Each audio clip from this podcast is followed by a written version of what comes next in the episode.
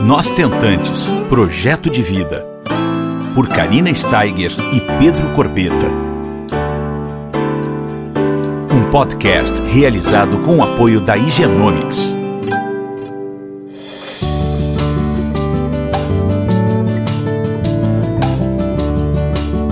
Olá pessoal, tudo bom? Nós estamos mais uma vez aqui gravando um outro podcast especial, dando continuidade ao nosso bate-papo com o Dr. Fábio Cruz, meu médico brasileiro, diretamente de Valência, na Espanha. Lembra que eu prometi para vocês que a gente ia falar sobre o tratamento na Espanha por ovo doação? Então, a gente está aqui com o Dr. Fábio mais uma semana para saber um pouco sobre os aspectos legais, culturais, uh, sobre a dimensão do banco de óvulos e alguns detalhes que me perguntam muito. Então, ninguém melhor do que o Dr. Fábio, que tem propriedade para falar no assunto. Tudo bom, doutor Fábio? Tudo ótimo, Karina. É, e o de hoje vai ser bem, bem interessante, porque na verdade a gente vai relembrar de muita coisa que, que a gente fez. Com certeza. Muita coisa que a gente passou vai ser muito, muito real tudo que a gente está conversando sobre aqui hoje. Com certeza. Então, muita gente me pergunta sempre por que é, eu tenho que ir para a Espanha para fazer um tratamento, tendo clínicas de grande porte, de grande qualidade no Brasil ou em outros países que me procuram também. E o que acontece com a Espanha é que a cultura espanhola tem uma, uma coisa que eu só fui conhecer quando eu comecei a morar aqui, que é uma cultura muito pró-doação eu fui aprendendo com o tempo e pesquisando que a Espanha é o país número um no mundo em doação de sangue, é o país número um do mundo em doação de órgãos em vida e pós-mortem também, doação de tecidos como a medula óssea, que é o mais doado.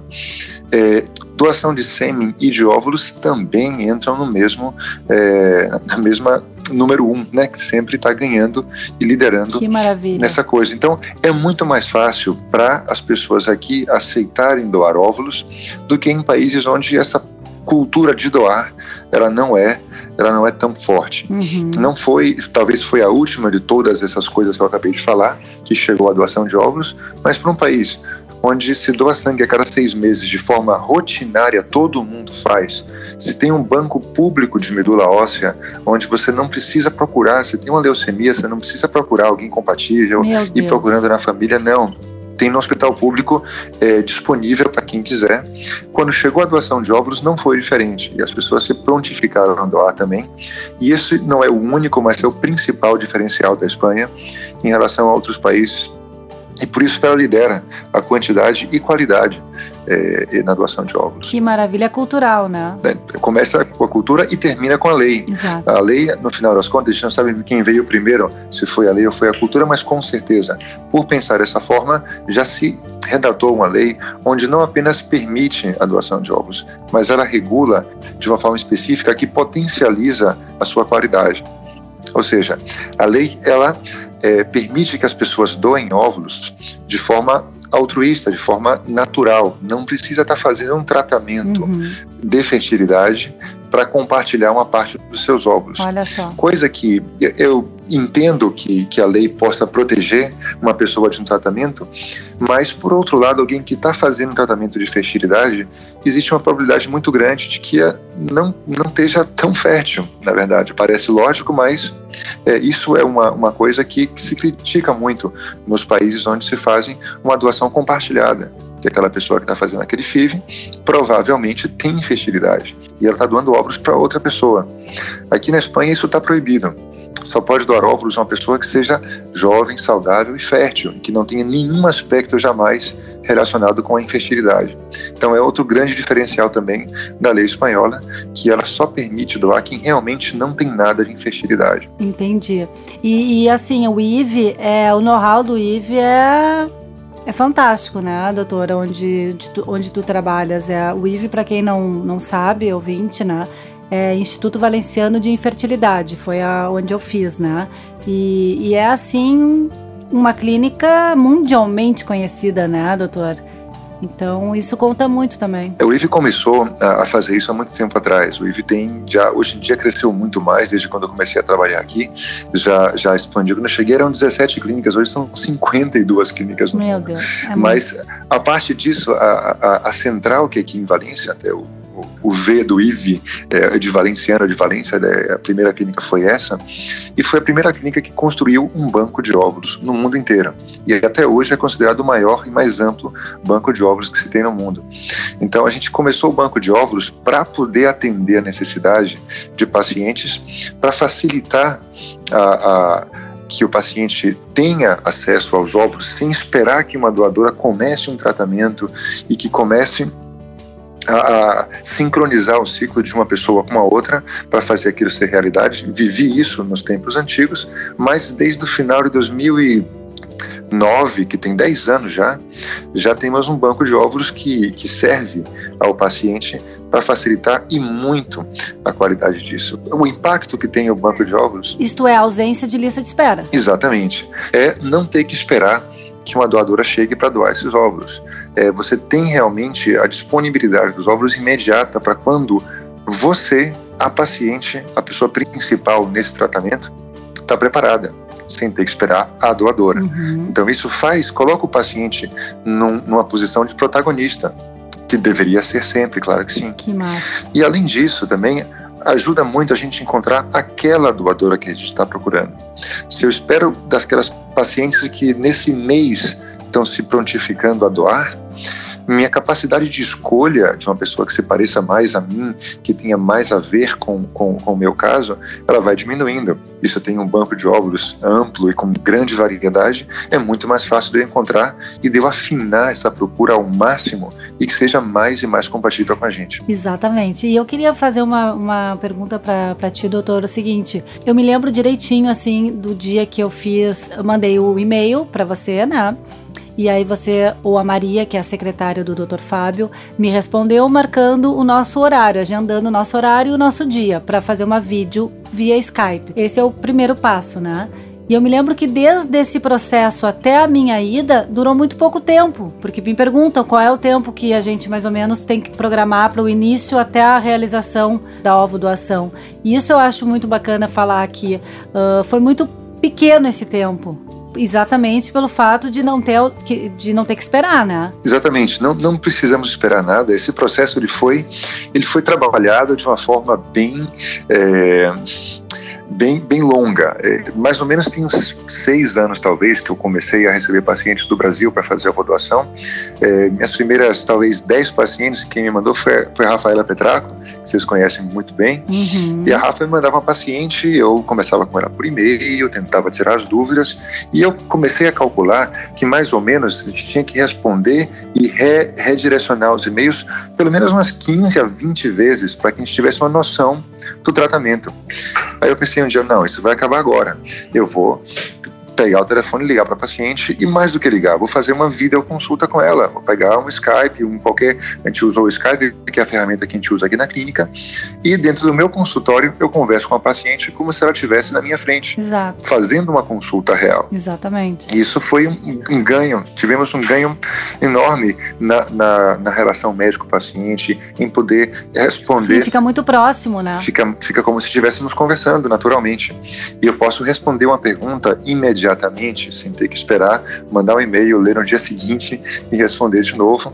É, fluidifica muito a conversa, faz a coisa muito mais é, é, direta. E, claro, eu costumo antes pedir que a paciente me mande muitos, muitos dados dela antes. Então, não preciso ficar perguntando: e aí, como é que foi? Tem alguma alergia? Qual é a sua idade? Não. Eu já sei a vida dela inteira. Exato. E quando a gente vai conversar, a gente já conversa sobre o, o ponto X, o tratamento realmente, realmente que a gente vai fazer. É. Então, isso é, é bem legal. E isso funciona, isso funciona, porque eu sou a a pessoa que mais posso dizer que comigo aconteceu de fato isso e deu tudo certo e, e realmente vocês têm uma preocupação em facilitar nossas vidas, né? Isso não tenha dúvida. O processo é facilitado uh, em toda, de todas as formas, né? Através do Skype, uh, a gente tira todas as dúvidas, como tu falasse, é, como se fosse olho no olho, certo? Então isso aí eu posso garantir para vocês que funciona, né? Porque muitas pessoas me perguntam também, doutor, tá, mas como é que é o primeiro contato? É assim. E funciona. Sem dúvida, você já pegou um processo, já teve a sorte de pegar um processo que já foi trabalhado ao longo de alguns anos que foi melhorando. Então, com o tempo, é, é, foi contratando outras pessoas também aqui na clínica que, que falam português. Tem, temos a Maria. Acabamos de contratar há três semanas né, uma nova enfermeira também que fala português, que é brasileira, para que a gente possa dar uma atenção um pouquinho mais especial. Tudo bem, tem muita gente que fala espanhol bem, tem muita gente que fala inglês bem, mas ter, o, ter o, o, o, cuidado de falar o próprio idioma e estar tá sendo atendido no seu idioma faz, faz diferença no final também, traz é, uma, uma proximidade maior nesse processo. Com certeza. E além disso, na parte também que importa na hora de executar o tratamento, com o tempo eu fui aprendendo que o mais importante é a gente ter o controle sobre as datas. Então os pacientes, e agora como é que eu faço? Minha menstruação vai vir em que dia? Ela não é regular? Como é que eu posso planejar uma viagem sem saber quando vem a menstruação. Uhum. Então a gente tem pelo menos uns três ou quatro anos que venho, é, venho fazendo tratamentos retrospectivos. Ou seja, a paciente vai me dizer a data que ela quer chegar e a gente vai começar a construir para trás uhum. tudo o que tem que fazer para que na data que ela pode vir, por trabalho, por férias, por conveniência, e a gente vai desenrolar para trás. Então, no final das contas, construímos um plano de tratamento que não dura muito, são três ou quatro semanas, não é nada complicado, não. Uhum. E que a paciente, depois daquele tempo, a gente vai com certeza chegar no dia marcado, sem dúvidas de que ela vai estar preparada protocolo bem cuidado para que não se cancele, para que não tenha. Controlamos a menstruação, controlamos a preparação, sabemos quando vai fazer a primeira ecografia, a segunda, quando vem para cá. Ou seja, isso facilita muito a programação. Não é fácil viajar para um país estrangeiro e ficar o tempo que for necessário. É melhor se a gente planejar a data e saber que vai ficar aqui durante uma semana. Não passa de uma semana o tratamento. Exatamente. Eu me lembro direitinho, eu estava ansiosa, né? A gente fica, as tentantes todas ficam ansiosas pela chegada daquele e-mail com todo o cronograma, né? E eu me lembro que eu lia, acho que eu, eu, eu, juro por Deus, eu não me lembro quantas vezes eu li. Eu, eu, imprimi, botei na geladeira, botei no escritório, botei em tudo que é lugar da casa. Eu lia e relia para ver se eu estava fazendo direitinho, para ter certeza que tudo ia dar certo, umas mil vezes, assim. Eu me lembro disso direitinho que eu eu quando li, eu peguei e recebi aquele e-mail, era como se fosse assim, a coisa. E era a coisa mais importante da minha vida, né? E, e foi assim, maravilhoso, porque eu fiz realmente o passo a passo, né? É, é bem legal, assim, vocês que estão ouvindo, é, é interessante, assim, porque a gente pega aquele papel, que é um papel, né? mas a gente pega aquele papel e lê e faz exatamente aquilo e dá tudo certo, né? É muito louco, assim, o que passa na nossa cabeça. Com o tempo e com, e com a experiência, a gente foi aprendendo que o que mais dificultava para os pacientes, o que mais angustiava os pacientes é a, a falta de certeza de como é que vai ser o passo seguinte. Então, por que não antecipar todos os passos? O paciente acaba de conversar comigo no Skype, na, na primeira consulta, se ele já tem uma ideia de datas, 24 horas depois ele recebe um cronograma com a data que ele vai provocar a primeira menstruação, a data de fazer o tratamento, a data de vir para cá, a data de regressar, a data do beta. Tudo já está previamente estabelecido. Então isso traz uma tranquilidade, um conforto, né, uma confiança nos próximos passos. Não, é fantástico. E as datas batiam perfeitamente, né? Não tem como não veio a menstruação entre aqueles dias, é bem isso, assim, é, é um passo a passo, né? É fantástico, é, é, realmente maravilhoso, assim, ter essa oportunidade, porque eu sempre falo, ovo doação, primeiro a gente precisa conhecer, e depois eu acho, assim, que ela é uma grande oportunidade. Ela realmente é uma baita escolha para quem, como eu, estava com idade avançada, enfim. Talvez tenha sido, com certeza, a melhor escolha da minha vida. E a gratidão é eterna por essa oportunidade ter existido, né? Porque anos, alguns anos atrás, não sei, talvez 30 anos atrás, 40, eu não poderia ter sido mãe, né, doutor? Então, olha que maravilha, é, é muito bom. Tá, você avançou muito. É, né? exatamente. Então, é, quando me perguntam sobre ovo doação, eu sempre falo, gente, o que dizer sobre isso? Gratidão eterna por eu ainda ter tido essa oportunidade uma vez que eu deixei a maternidade para mais tarde. Não só teve a oportunidade, como está propiciando essa oportunidade para mais gente e eu te parabenizo por essa atitude. É, mas é essa é a minha maior missão, minha do Pedro, acho, é desmistificar um pouco esse assunto porque existem várias formas de gerar amor, né, doutor? A gente precisa estar abertas para isso entender, né, ir atrás de informação, de esclarecimentos com pessoas sérias. Eu sempre falo, a escolha do médico e da clínica é uma, talvez seja uma das coisas mais importantes na, durante essa caminhada toda, porque a gente precisa ter confiança no nosso médico, a gente precisa ter confiança na clínica, né? Então isso é uma escolha bem lá no começo, né? Porque uh, depois dessa escolha esses profissionais eles caminham conosco durante a trajetória, que pode ser curta ou pode ser longa, né? E a minha foi de quatro anos, enfim. E eu acho que a escolha dos profissionais é muito importante. Por isso que eu sempre falo para vocês ouvintes: prestem atenção, sigam a, a o coração, uh, vão atrás uh, de pessoas que vocês conheçam e que dão uma sugestão de nome, entende? Precisa cuidar essa parte, porque a gente precisa estar cercado de pessoas realmente capacitadas e humanas, né, nesse meio da reprodução assistida. Mais uma vez eu quero agradecer ao Dr. Fábio por estar esclarecendo aqui o tratamento na Espanha por ovo doação, né? Contar um pouco mais sobre os detalhes ainda relembrando da nossa ida para a Espanha, que foram nove dias, doutor. Os melhores dias da minha vida. Nove dias. Pois é, a gente tenta trabalhar para tentar é, oferecer um, tempo razoável para que não, não seja grande.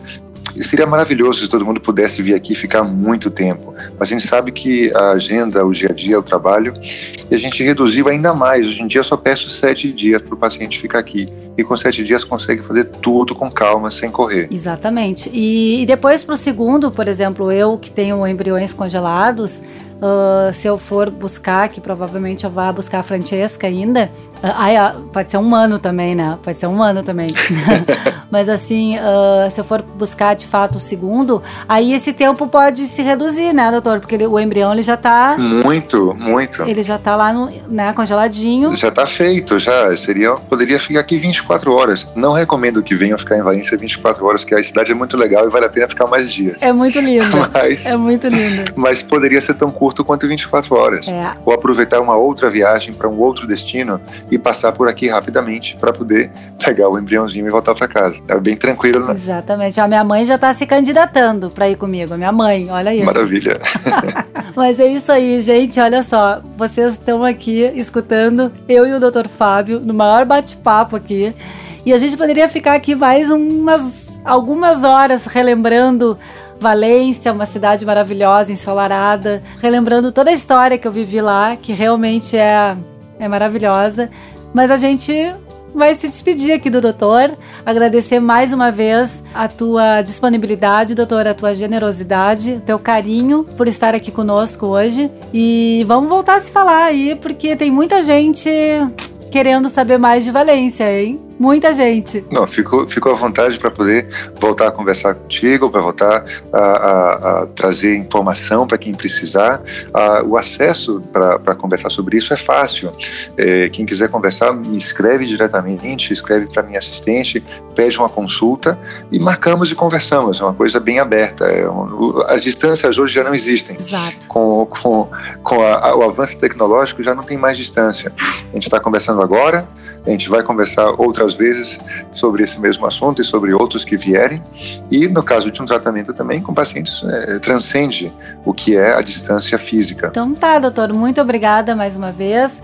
E vocês, ouvintes, até a semana que vem. Um beijo bem grande e uma ótima semaninha. Você ouviu Nós Tentantes, com o apoio da Igenomics.